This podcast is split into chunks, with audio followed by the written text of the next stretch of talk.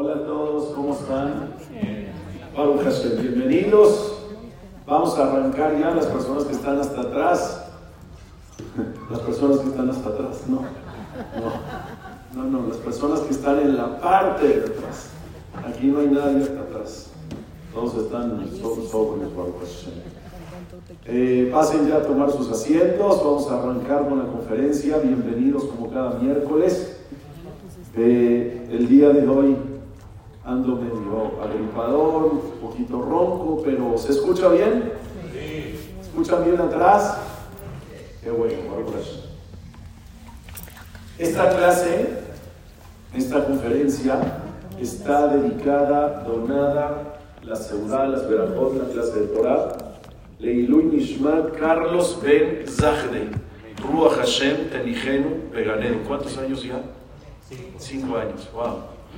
Wow, cómo pasa el tiempo. Me recuerdo perfecto que lo despedimos juntos en su último, sus últimos momentos. Que Hashem lo tenga en el Kisea Kabod, en el Ganeden.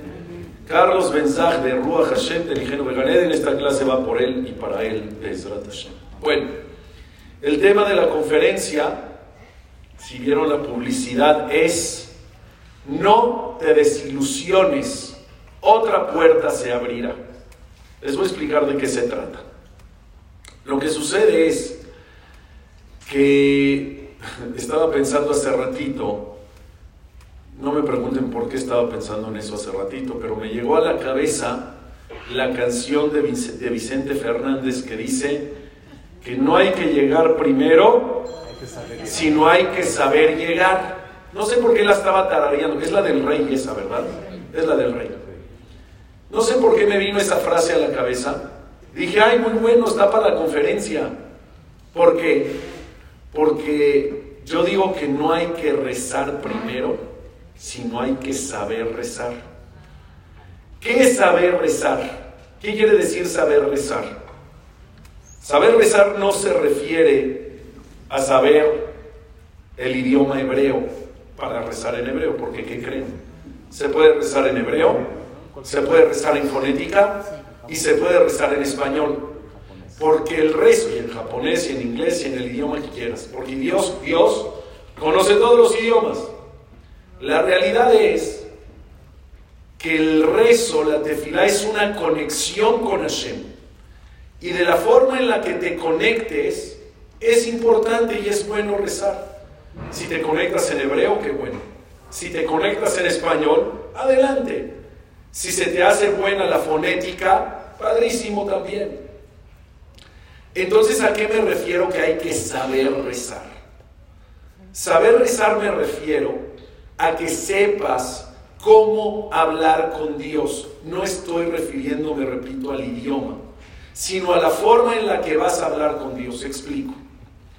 Ustedes saben que el centro de todas las tefilot que tenemos en el judaísmo, que son shachrit, minja, arbit, es decir, el rezo matutino, vespertino y nocturno, el centro de todas esas tefilot, o también en Shabbat que hay musaf, o también en Kippur que hay Neilá, que es un rezo extra, todo el centro de todos esos rezos es la amida. La amida que originalmente contiene 8, 18 bendiciones, y en la actualidad contiene 19 bendiciones, las de entre semana. Y esa amidad lo interesante es que está dividida en tres secciones. No es algo corrido, aunque la dices corrido. Según el Talmud, son tres secciones que se complementan, se unen y entonces hacen una sola amida. ¿Qué tienen de diferente una sección de la otra? Por lo cual están seccionadas. Les explico. La primera sección que empieza desde Hashem Sefatay Tiftach y la dejas como arranca la mida hasta la verajá de Atakadosh Beshimcha Kadosh ubican Atakadosh Beshimcha Kadosh Baruch Hashem Akel Kadosh. Desde el principio hasta Atakadosh son puras alabanzas a Dios. Ahí no le pides nada no le agradeces nada. ¿qué le estás diciendo a Dios? a él Agadol Agibor no no gracias a él, Agadol, Agibor, Veranorá. Eres el grandioso, el temido, el todopoderoso, el omnipresente, el maravilloso, el majestuoso. ¿Qué son esas cosas? Son alabanzas a Dios. Estás alabando a Dios. Dios eres lo máximo. Love you. Te quiero mucho. Antes de pedirle. Segunda sección. Son peticiones. Desde Atajonen hasta Shemakolen. Son puras peticiones. ¿Qué le pides? Inteligencia. Refuashlema. Parnasá que te proteja de los enemigos, eh, que regresemos a Israel, salud, que haya paz en el mundo. Un sinfín de cosas le pides a Shem. Esa es en la sección número 2, que va desde Atajonen, que es la verajá que le sigue a Atakadosh, y hasta Modim La sección número 3, que empieza en Modim son los agradecimientos a Shem. ¿Por qué le agradeces a Shem? Por todo. Aliseja Shemejol Yaumiman. Te agradezco, Dios, por los milagros que tengo todos los días. Ere Baboker Mañana, tarde y noche. ¿Todos los días tienes milagros? ¿Y todo el día? Sí. Los milagros que están envueltos, o si se me permite la expresión, escondidos en la naturaleza. Como poder ver, poder respirar, poder caminar, poder tener un techo, poder tener un trabajo. Todas esas cosas que a lo mejor das por hecho y que te acostumbras y que ya no las ves milagrosas, que sepas que son un, milagro y por lo tanto en cada mirada lo agradeces. Entonces, ¿en qué consta o de qué constan las tres secciones de lámina? Primero alabas a Dios, después le pides a Dios y después le agradeces a Dios. Y es que alabar a Dios es importante porque primero que nada es reconocer, Hashem, creo en ti, confío en ti, tú eres lo máximo, tú todo lo puedes. Después de declarar que crees y que quieres a Dios, entonces estás listo para pedir. ¿Y por qué hay que pedirle a Dios? ¿Acaso Dios no sabe lo que yo necesito? Es que mucha gente cree que cuando le pide a Hashem algo en la tefila, es una cuestión, un contexto de información. Es una cuestión de informarle a Dios. Oye Dios, por si no te has enterado, estoy buscando Shidduch y no he encontrado. Estoy buscando pareja y no he encontrado. No seas maldito, ¿me mandas una pareja? Oye Hashem, no sé si te has enterado. Tengo 20 años y no puedo tener hijos. ¿Me puedes mandar, no 20 años de edad, 20 años de casado, porque si no, no sería tema. Tengo 20 años de casado y no he podido tener hijos. ¿Me mandas una verajá para que, la verajá al vientre de mi esposa para que tenga hijos? Mucha gente cree que le pides a Dios para informarle lo que te falta, lo que necesitas y para que Él llene esa necesidad. Les pregunto a ustedes, ¿Dios necesita que le informes? ¿No sabe que necesitas pareja? ¿No sabe que necesitas hijos? ¿No sabe que necesitas parnasá? Claro que sabe. Entonces, ¿por qué le pides? Es que realmente pedirle a Dios no es para informarle. Pedirle a Dios es para aplicar que la bendición baje. Explico. Los decretos ya están arriba en el cielo. La verajá ya está lista arriba en el cielo, pero hay una pequeña cláusula con letras chiquitas que dice, solamente, solamente aplica el decreto y entra en vigor a partir que me lo pides. Es como un papá que ya tiene algo guardado para su hijo, un regalo, pero está esperando que su hijo se lo pida. Pídemelo, no tengas pena. Y hasta que no me lo pidas, no te lo voy a dar. Oye, pero ya lo tienes, ya dámelo. Pídemelo y con mucho gusto te lo doy. Dice a Kadosh Baruch también, las peticiones no es para que me informes, yo ya sé. Quiero que me pidas para que generes una conexión conmigo y por medio de esa conexión yo te pueda mandar lo que me estás pidiendo. Y agradecer. ¿Por qué agradeces a Dios? Porque para poder, escúchenme bien, para poder conseguir lo que necesitas, que le estás pidiendo, primero tienes que tener la capacidad de apreciar lo que ya tienes. Y esa capacidad de apreciar lo que yo tengo se logra o se demuestra a partir de qué? A partir, de saber agradecer. Entonces, ¿estamos claros? ¿Cómo hay que saber rezar? Hablábamos de la canción de Vicente Fernández. Que no hay que solamente rezar, sino hay que saber rezar. Cada vez que vayas a hablar con Dios, ya sea que estás en la mitad o ya sea que estás en algún momento personal, tú con Dios, hablando en cualquier momento del día, porque para hablar con Hashem es en cualquier lugar y en cualquier momento del día, y para cualquier situación. Cada vez que vayas a hablar con Dios, te tienes que acordar. Primero, Dios eres lo máximo, te quiero mucho. Ya lo alabaste uno. Después le pides lo que necesitas, por lo cual estás hablando con él. Y terminando de pedirle que le dices, oye, gracias Hashem, me lo mandes o no me lo mandes, gracias. Esa es la forma de saber rezar. Mi pregunta es, y aquí empieza la conferencia. Mi pregunta es, si ya sé rezar, alabo, pido, agradezco, y rezo como mandan los cánones, es decir, rezo correctamente, alabo, pido, agradezco. ¿Hay garantías de que Dios me conceda? ¿Hay garantías de que Hashem me conceda o no? No estoy preguntando inmediato o no. ¿Hay garantías que Hashem me conceda? Es decir, si sé rezar y hago el rezo con más conexión, con más concentración, con más corazón, hay una obligación divina, celestial, para que Dios diga, le tengo que contestar a fuerza o no.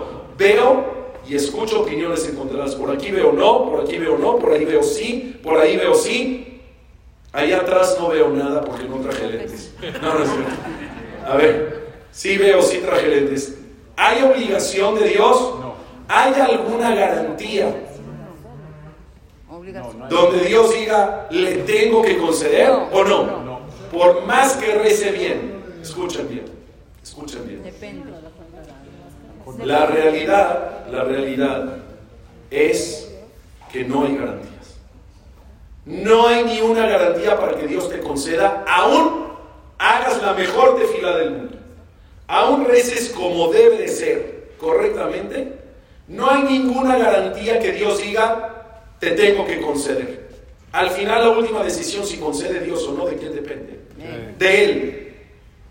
Sin embargo, me hace mucho ruido una frase del Talmud en nombre de un jajam que se llama Rabbi Hanina, que dice lo siguiente: Kol amarich bitfilato, tefilato ena joseret rekam.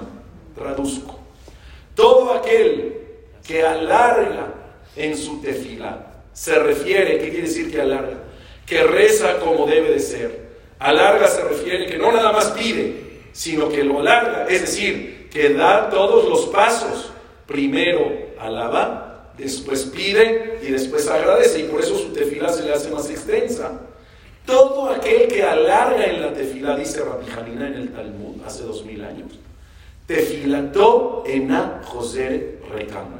Su tefilá no regresa vacía. Que alguien me explique. Acabo de decir que no hay, bajo ninguna circunstancia y ninguna situación, no hay garantías para que Dios te conceda. Para que Dios te diga, ahí va, te voy a conceder lo que me estás pidiendo. No hay ninguna garantía. Claro que si rezas bien, como debe de ser, y rezas de corazón, aumentas las probabilidades para que te conceda, eso sí, pero no hay una garantía. Tienes más chance, pero garantía no hay. Pero si estoy diciendo que no hay garantías para que te conceda, ¿cómo el Talmud dice que tu tefilá no regresa vacía cuando la sabes hacer correctamente? Cuando alabas, pides y agradeces, no regresa vacía. Y la respuesta es, es verdad que no hay garantías, pero también es verdad que no regresa vacía. No se contradice. ¿Cómo? Explico. Puede ser que Dios no te conceda lo que estás pidiendo y no te lo va a conceder. Porque sí es verdad que a veces Dios dice ahorita no, pero después sí. Pero también a veces Dios dice ahorita no y después tampoco. Porque no es para ti. Pero aún en esas situaciones donde ahorita no y después tampoco, igual existe o sigue cabiendo la posibilidad o la garantía de que no regresa vacía. ¿Y cómo puede ser? Entonces es lo, que les quiero explicar. No te lo concede, pero esa tefila no regresa vacía, quiere decir que la va a utilizar para otra cosa. Entonces, no hay garantías que me la conceda, pero tampoco regresa vacía. ¿Por qué? No me concediste lo que yo te pedí, pero mi tefilá no fue en vano. ¿Sabes por qué no fue en vano? Porque tú la utilizaste para mandarme otra cosa. Les voy a dar la prueba. Todo mundo, todo mundo ha escuchado el pasaje cuando Moshe Rabenu se hizo acreedor a una consecuencia importante. Moshe Rabenu le pegó a la piedra en vez de hablarle a la piedra. Moshe Rabenu le reclamó de manera agresiva a Dios en un momento de la esclavitud en Egipto. Y por esas dos razones, por el reclamo agresivo sin respeto, porque reclamar puedes reclamar, pero hay que reclamar cómo? Con respeto. Reprochar puedes reprochar, pero no me puedes faltar al respeto. A nadie, y menos a Dios. Moshe Rabenu se le fueron las cabras. Es decir, que se enojó y no se controló. Y cuando le reprochó a Dios y le reclamó a Dios por la esclavitud, lo hizo de una manera fea. Le dijo la frase, lama arreota la amase. ¿Por qué le haces tanta maldad a este tu pueblo? Entonces Dios dijo, ¿cómo? ¿Estás diciendo que yo hago maldad? ¿Maldad es de quién? ¿De quién es la maldad? De los malos. ¿Quién hace maldades? Los malos. ¿Soy malo? Uh, eso sí calienta. Dijo Hashem, eso sí calienta. Y por lo tanto, eso, más el pecado de pegarle a la piedra y no hablarle, fueron la consecuencia que Dios le diga, ¿qué crees hijo? No entras a Eretz Israel. Pero, impresionantemente, Moshe no se queda cruzado de brazos. Y reza, y no, no, no reza, sino le ruega a Dios que lo deje entrar. Una vez, y Dios le dijo no. Dos veces, y Dios le dijo no. Tres veces y Dios le dijo no. Cinco, diez, quince, veinte, cien, doscientas, trescientas, cuatrocientas, quinientas, quinientas quince veces. Y Dios le dijo no. Pero en la 515, antes de que haga la 516, Hashem le dice a Moshe el siguiente versículo. Al Tosef Daber Elai Od Badabarase. Ni una sola palabra más sobre este tema. Ya, para de rezar que quieres entrar. No te voy a dejar entrar. Porque si rezas una vez más, aumentas tanto las probabilidades por la insistencia que te voy a dejar entrar. Y no quiero. Te voy a decir por qué no quiero. Porque Moshe Rabenu, Dios quería que fallezca afuera de Israel, en un lugar que se llamaba Peor no peor de español, peor en hebreo, resh, peor. Ese lugar era un lugar de mucha idolatría, de mucha impureza. De hecho, la, idolatría se llamaba Baal Peor. Al morir ahí Moshe Rabenu cerca de esas inmediaciones y ser enterrado cerca de esas inmediaciones, porque como todos saben, no se sabe exacto dónde está enterrado Moshe Rabenu. A diferencia de Abraham, Isaac y Jacob, a diferencia de Yosef Atzadik, a diferencia de David Amelech, a diferencia de todos los otros personajes bíblicos que se sabe exactamente dónde están y los puedes ir a visitar. Moshe Rabenu no se sabe exacto, pero no se sabe exacto, pero se sabe más o menos por dónde. En las inmediaciones de Peor. ¿Por qué Dios quería que sea enterrado ahí? Porque solamente la energía de un tzadik tan grande podía arrancar la impureza de un lugar tan terrible. Entonces energéticamente Dios dijo, no vas a entrar porque tengo otros planes para el mundo. Mi pregunta es, mi pregunta es, si Hashem ya sabía que no lo iba a dejar entrar, y si Hashem ya sabía que no iba a mover el decreto, ¿por qué se esperó hasta la 515 para decirle a Moisés, ni una más, porque me haces una más y te dejaría entrar, pero como no te quiero dejar entrar, mejor ya no hagas. ¿Por qué se esperó 515? ¿Por qué no desde la primera que le hizo Moshe Hashem? Oye, ¿me dejas entrar? Era para que en ese momento le diga a Dios, ¿qué crees? no y no vas a entrar y ya ni me sigas pidiendo porque no vas a entrar, porque lo del peor, porque lo del entierro, porque lo de la impureza, la idolatría, por todo el rollo. ¿Para qué dejas que Moshe siga pidiendo, siga pidiendo, siga pidiendo? Si de por sí no le vas a hacer caso. De por sí hablas con él y de por sí hablaste con él y le dijiste ya no pidas más. ¿Por qué te esperaste hasta la última? Desde la primera le hubieras dicho ya no, ya no reces en vano. ¿Está clara la pregunta o no? La respuesta es que ni un rezo es en vano. La respuesta es que Hashem sabía que no lo iba a dejar entrar, pero con todo y todo, que siga rezando. ¿Sabes por qué? Porque si bien esos rezos no van a servir para que entre, porque ya sé que no lo voy a dejar entrar, que rece por, porque esos rezos no regresan vacíos. No le voy a conceder lo que él pide, pero los voy a utilizar para otra cosa. Para otra cosa. Entonces nunca son en vano, por eso le dejo rezar, ¿está claro? Hay jajamín que dicen, ¿para qué Dios ha utilizado? Tiene mucho sentido. ¿Para qué Dios ha utilizado esas 515 tefilot que pensaríamos que fueron en vano, pero que no, Dios las utilizó para otra cosa? ¿Se puede llegar a saber para qué las utilizó o para qué las sigue utilizando? Más o menos sí, dicen nuestros sabios, y tiene sentido. Y ahorita les voy a decir por qué tiene sentido.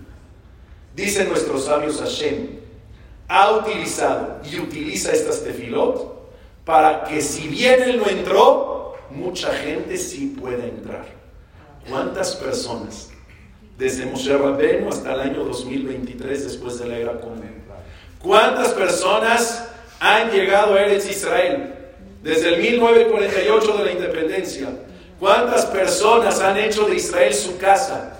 que dijeron jamás vamos a entrar, porque está en manos de otros gobiernos, de otras religiones. Pero desde que se hizo la independencia, ¿cuántas personas han hecho alía? Millones. Millones de personas que han entrado a Israel. De hecho, aunque ustedes no lo crean, me acaba de hablar una persona hoy, me dijo, jajam, me voy a vivir fuera. Y yo, ¿a dónde te vas a ir a vivir? ¿Cómo te vas a ir a vivir, hijo? Somos cuates, tu esposa, tus hijos están en la escuela. ¿Cómo? De la noche a la mañana, sí, es que mis patrones me ofrecieron un trabajo afuera, en el extranjero, ya me voy a vivir fuera. Yo dije, ¿a dónde? ¿A Miami? Llévame. Me voy a Israel. ¿Qué? ¿Cuándo te vas a ir a Israel? ¿En un año? ¿Cuándo te vas? No me voy la semana que viene. Que Hashem los cuide.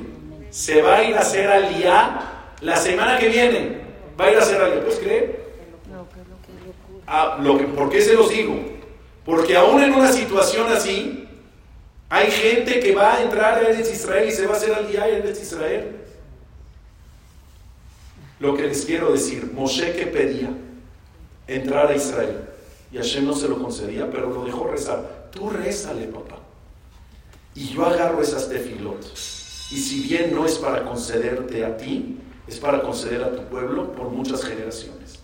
Va a llegar un momento donde Israel estará en nuestras manos y donde tendrán las puertas abiertas para que todo Yehudí sienta que es su casa y puedan entrar. Y no nada más para los que hacen aliyah y se van a vivir ahí.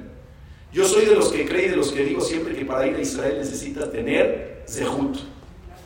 Hay que tener mérito, porque muchas veces, aunque tengas dinero, no se da. Como que no se da, como que no se cuadran las cosas, como que no se facilita. Para ir Israel hay que tener mérito. Y esos méritos son en gran parte por las tefilot que hizo Moshe Rabbeinu. Y les decía por qué tiene sentido.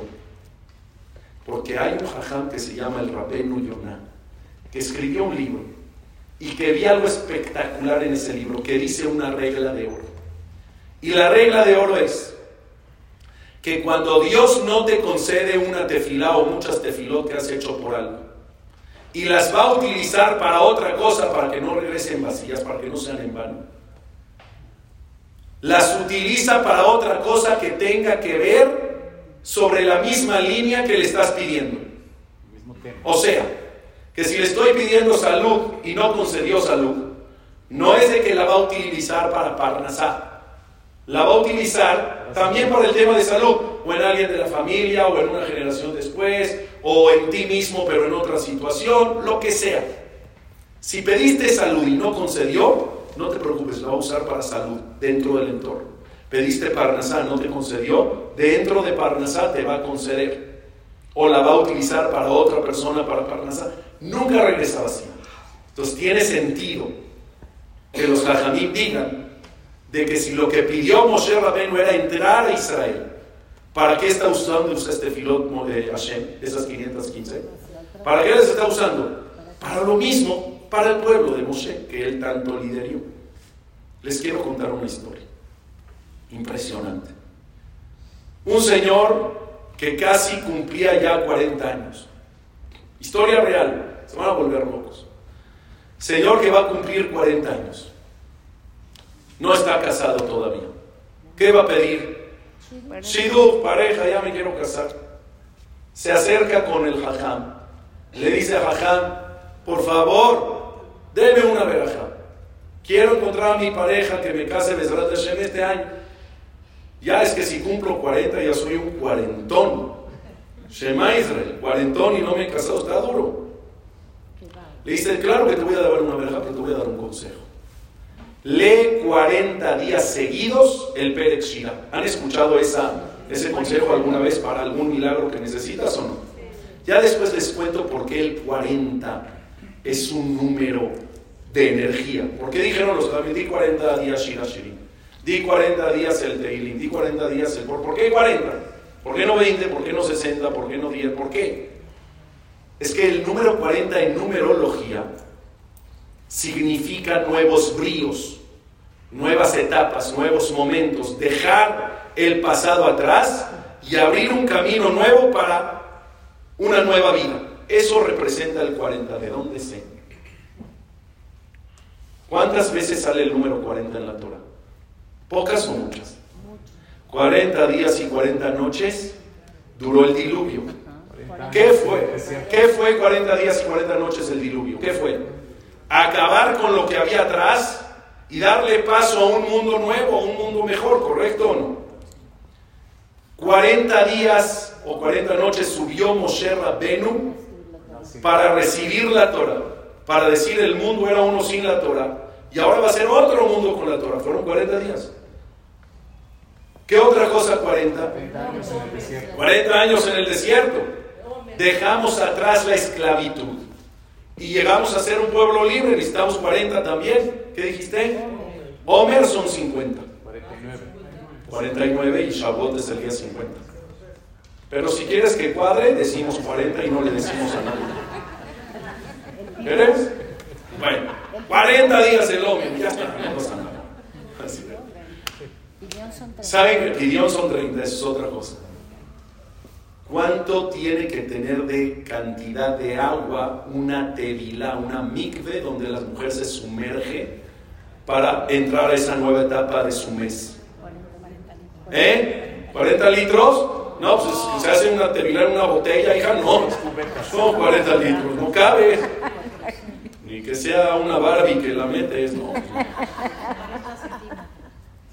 Bueno, pues tendría razón, 40, pues si estamos hablando de 40 tendría que ver. 40 CA. En hebreo, no son litros. En hebreo hay una medida que se llama CA. Y según la Gemara, tiene que tener una tevilá 40 de esa medida, que son aproximadamente 200 y cacho de litros. Y cuando estamos hablando de 40 CA, es 40 ¿por qué? Porque la mujer deja una etapa de su mes atrás. Y cuando sale de la Tevilá se convierte en, otra mujer espiritualmente hablando. El número 40 que representa inicios. nuevos bríos, nuevas etapas, nuevos momentos, dejar el pasado atrás. ¿Por qué siempre se recomienda que cuando estás buscando algo fervientemente, 40 días seguidos el Perek 40 días seguidos el Por, porque la energía del número 40 es dejar en el pasado lo que estoy viviendo y procurar entrar a una nueva etapa de mi vida donde tenga buenas noticias. ¿Está claro? Regreso a la historia. le recomienda 40 días el Perek Shirah seguidos. Tú di 40 días el Perek Shirah y Besrat Hashem le pides a Dios con todo tu corazón que encuentres a tu Dulcinea. ¿Está bien o no? ¿Quién era Dulcinea? Eh? La del Quijote. La del Quijote de la Mancha. Es que yo soy de la Bella y la Bestia para acá. El Quijote de la Mancha ya me queda antiguo. Este, pues ahí va este hombre. Reza 40 días seguidos el Pérez Shira, sin falta. Acaba el número 40, Shem, por favor, Dulcinea, te pido, Shem, esto, lo otro, ya. Pidió tefila. El que esperaba. Milagrosamente me van a venir a tocar la puerta. Hola, soy Dulcinea, ya vení, ya vine, vamos a casarnos, etc. No, sucedió ni ese día, ni el siguiente, ni la semana que viene, ni el mes que viene. No pasó. ¿Hay garantías para que Dios te conceda? ¿Qué dijimos? No hay garantías. Oye, pero lo dije 40 días. No hay garantías. Pues va de regreso con el jajam. Jajam, ¿qué cree? Ya Sheper 40 días, ya recé enójalo. Le dice el jajam, ¿qué crees? A lo mejor no lo hiciste bien. A lo mejor te saltabas la de los sapos, el tigre, yo qué sé. A lo mejor no lo hiciste. Vas, va de nuevo otros 40, ya en serio. Pero con Cabaná y sé, muy minucioso en no saltarte ni una palabra. No sé. Ahí va este hombre. Otros 40 días. ¿Ya cuántos va? 80 días. ¿Cuántos meses son 80? Ya estás hablando de casi tres meses. Acaba los 80 días. Le pide tefilashe, por favor, Dulcinea, la quiero mañana, que sí, que no, que esto, que el otro. ¿Qué crees? Nadie le vino a tocar la puerta. ¿Hay garantías? No hay garantías. ¿Cuántas veces pasa que pides, pides, pides, pides, pides y no se concede? Pues a este le pasó ya por segunda vez. Oye, pero de verdad lo hice mejor que la primera. Me concentré más, me conecté más, no me salté nada, todo perfecto. No jalo. Va de regreso con el jajam. Y el jajam tiene que ser jajam. ¿Y qué le dice? No seas malito. Hay una regla de oro que dice que la tercera es ya en serio. 120 días. Llegale otros 40. Pues ahí va este hombre con toda la fe del mundo, su tercer vuelta de 40 días pidiéndote filá todos los días a Hashem que encuentre a su shidduch. Al término de los 120 días, pídete filá fervientemente a Dios de corazón y en esa misma semana, no es que le tocan la puerta, pero una persona le dice, uy, ¿qué crees? Hace mucho no te veía, justo ese día que te vi, vi a una chava que me latió para ti, que esto, que el otro, que sí, que no, te mando el teléfono, le habló por teléfono, salieron a tomar un café, se gustaron, guiñito de ojo, maravilloso, volvieron a salir, una que otra, para que les hago largo el cuento, se comprometen. Después de cuántos días de rezo, 120 días. Pero hasta ahí la historia está padre o no. No concedió, no concedió y sí concedió. Final feliz. Pero esperen a escuchar esto. ¿Quién es el único que sabe que este hombre le dio tres vueltas al Pérez Shiral 40 días seguidos? Él y el Jaja. Y Dios. Se comprometen. Les hacen una fiesta de compromiso. Y están cotorreando en la fiesta de compromiso. Llega Peso Pluma, canta, todo el rollo, padrísimo. Así, buenísimo. ¿Quién peso pluma? Después te cuento. Después te cuento. Qué bueno que no sabes. Pero yo, como lidio con chavos, en la comunidad sé quién es peso pluma, quién es Santa Fe Clan, quién es Shema Israel. Hoy en día, el que menos canta es el más famoso. Es una cosa que no te puedo explicar. De verdad está de miedo.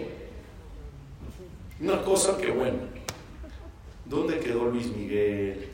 Cristian Castro, la gente que sabía no quedar. ¿Eh? Emanuel, Mijal, bueno, está bien. En la fiesta de compromiso, espontáneamente se para el papá de la novia con una copa para hacer un lejaim, con un cuchillito. Señores, quiero hacer un lejaim silencio. quiero agradecerle a Shem por haber mandado tanta bendición a mi vida y a mi familia.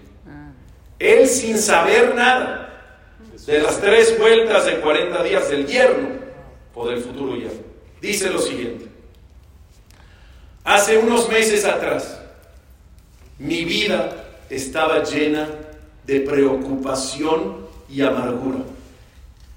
Porque yo tengo una hija de 42 años y no se casaba. Tengo una hija de 40 años y no se casaba. Tengo una hija de 38 y no se casaba. Pero bendito Dios, como por arte de magia y de manera milagrosa,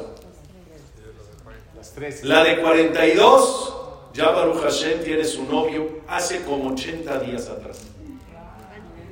La de 40, ya luego, luego salió, después de que se comprometió la otra, salió y hace 40 días atrás se comprometió.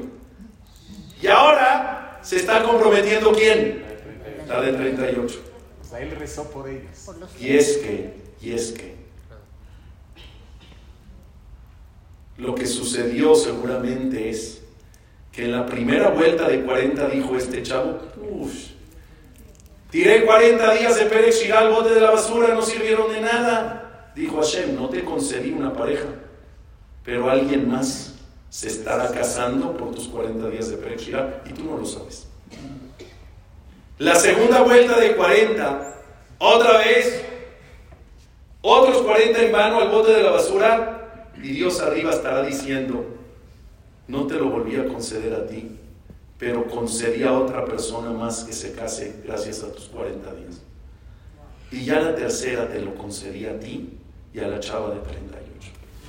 ¿Qué hubiera pasado si este señor no toma la iniciativa de pararse a hacer el Ejaim y agradecer públicamente esto? ¿Qué hubiera pasado? nadie se hubiera enterado, ¿verdad? Y, esta, y este chavo hubiera vivido con la idea de decir, bueno, los primeros 80 no sirvieron de nada, los últimos 40 pegaron. Pero gracias a la valentía de este señor de hablar públicamente, se dio palpable y tangible el milagro donde entendiste que cada día de Pérez para algo sirvió. Que sepan damas y caballeros, si es verdad, no les voy a mentir, no siempre Dios concede lo que le pides, pero que sepas que no te tienes que desilusionar si eso te sucede. Porque cada palabra que le sacas a Dios o que hablas con Dios no regresa vacía. Para algo Él la va a utilizar. Algo vas a beneficiar a este mundo, o para ti o para alguien más. Nunca jamás te lamentes por haber hablado con Dios y no sentir que te contestó. A veces, muchas personas tienen esta sensación cuando piden refuerzo alemán por un paciente, por un familiar. Y al final este familiar fallece. Entonces Dios ya te contestó no. Y no es que después, ahorita no y después sí, no, ya se murió. Oye, todas las cadenas de Teilín y todos los rezos que hice, ¿En serio el bote de la basura? ¿No sirvieron de nada? A veces sirven para lo que tú estás pidiendo, a veces no.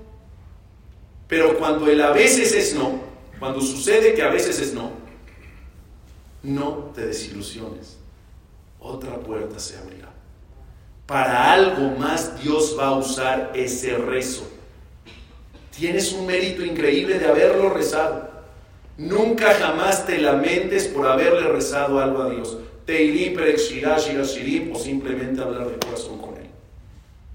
Algo generó en el cielo. ¿Que sabes o que no sabes? Termino con esto. Voy a ser sincero porque le puse otra puerta se abrirá a la conferencia. Porque me contó un jajam colega mío que hace un tiempo se fue a Disneylandia con su esposa y con sus hijos. Y estaban felices en el parque de Magic Kingdom en Orlando, pasándole espectacular, pero no sé si ustedes saben, o les ha tocado cuando van más o menos por ahí de invierno, que está el calor durísimo en Florida durante la mañana, tarde, pero cuando se mete el sol y empieza a caer la noche, Empieza a calar el frío. O sea, ya en el Fantasmic ya te estás congelando muy mal. ¿Qué es el Fantasmic? Te explico qué es el Fantasmic. El Fantasmic es que sí, porque vi que ¿qué pasó? ¿Qué es el Fantasmic?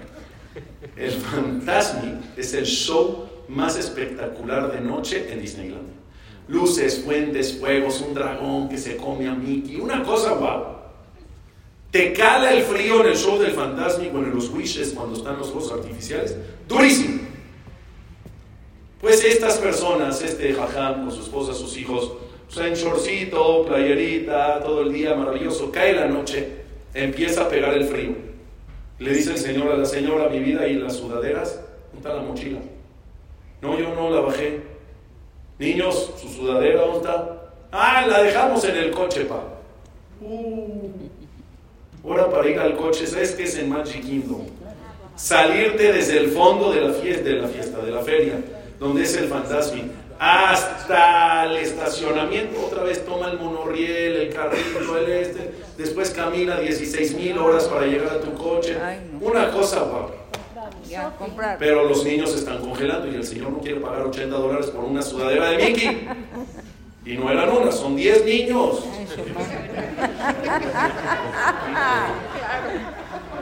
Tienen de a uno. ¿Cuántos niños? Eso sí, no va a gastar una sudadera de Mickey para 10 niños, pero las entradas, ¿qué tal? O sea, va, imagínate pasar esa tarjeta de crédito para un día de entradas. ¿A mí cuántos quieren? Somos 10. ¿Qué viene en grupo? No, amor, somos la familia. Imagínate tú algo así. Una vez una señora en Israel, una señora de estas que mashallah tiene muchos hijos, tenía que llevarlos al dentista a los niños. Y entonces para llevar a tantos niños al dentista, ni, ni citas hay disponibles. O sea, le apartan todo el consultorio para ella, pero no alcanza a llevar todos los niños igual. Entonces le dice, el lunes la mitad y el martes no.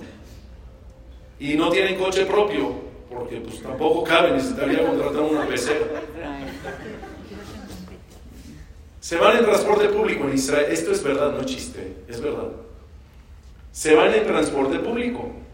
Y entonces para el camión. Y ahí va, uno, dos, tres, 4, 5, 6, 7, 8. ¿Y ves los israelíes que son de pocas pulgas? Le dice el chofer del camión a la señora, sin deberla ni temerla, le dice, señora, de verdad, ¿cómo sale con todos sus hijos así a la calle? ¿Ocho? Hubiera dejado a la mitad en casa. Le dice, amor, dejé a la mitad.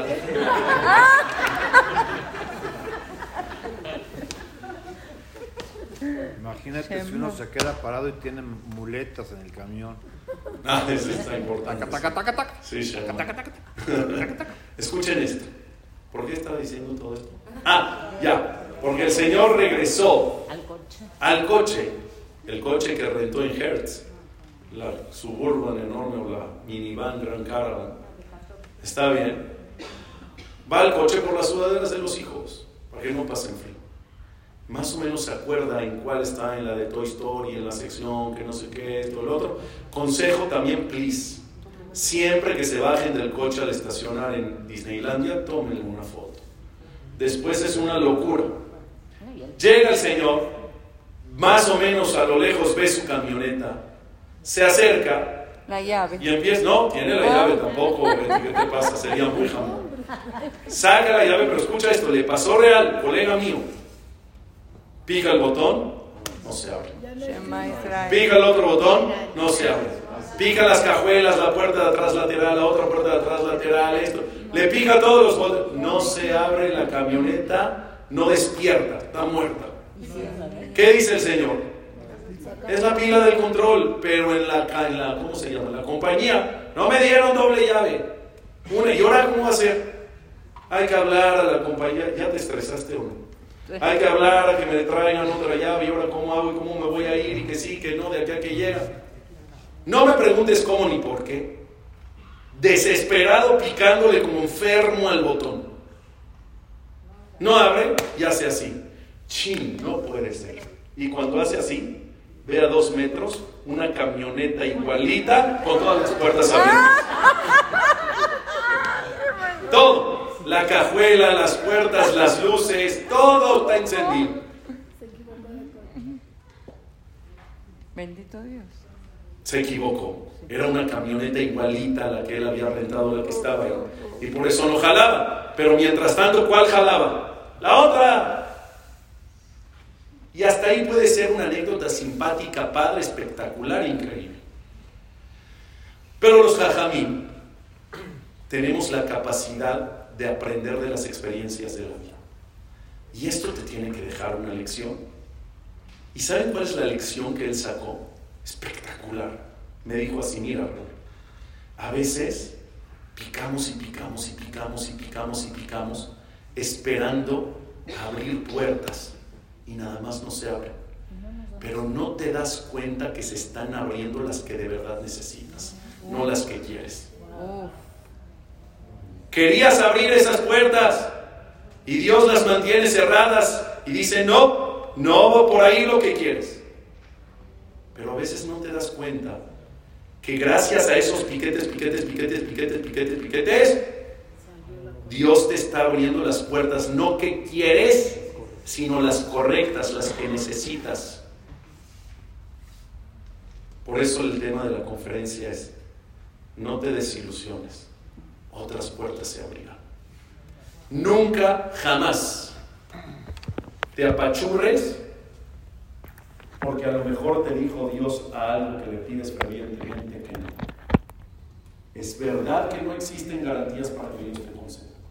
Tienes que hacer lo propio para aumentar las probabilidades. Pero aún aumentando las probabilidades, a veces la respuesta de Dios es no, porque no.